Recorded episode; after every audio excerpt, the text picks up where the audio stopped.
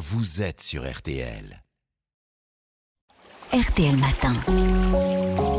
Va beaucoup mieux. Avec vous, Aline Perraudin, vous nous parlez aujourd'hui de l'influence de l'alimentation sur le sommeil. Ça compte beaucoup?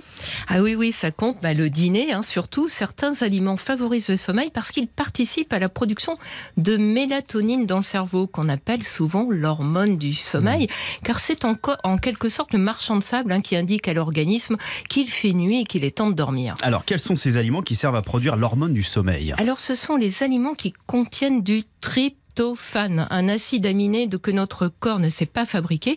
Il est présent dans les aliments riches en protéines, mais comme au niveau du cerveau, il entre en compétition avec d'autres acides aminés présents surtout dans la viande et dans le poisson, il est préférable de choisir des sources de protéines végétales, comme les légumineuses, les céréales complètes, les graines et les produits laitiers. Donc si je vous écoute bien, le soir on mange plutôt végétarien. Exactement, des légumineuses, des céréales, lentilles, haricots, pois, pâtes, riz.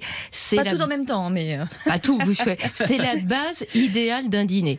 On peut y ajouter des légumes, un laitage et un fruit.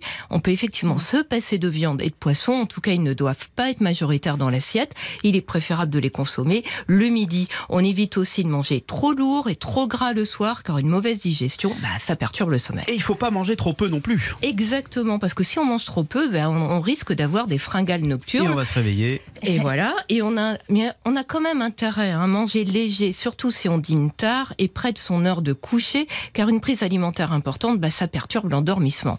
L'idéal, c'est de consommer des aliments digestes en petite quantité et surtout peu de graisse. Un des moyens d'alléger son dîner, c'est par exemple de prendre une collation dans l'après-midi. d'accord. Vous parliez d'horaire là tout à l'heure. Par rapport à, à l'heure de coucher, quel moment idéal, quel est le moment idéal pour euh, pour dîner?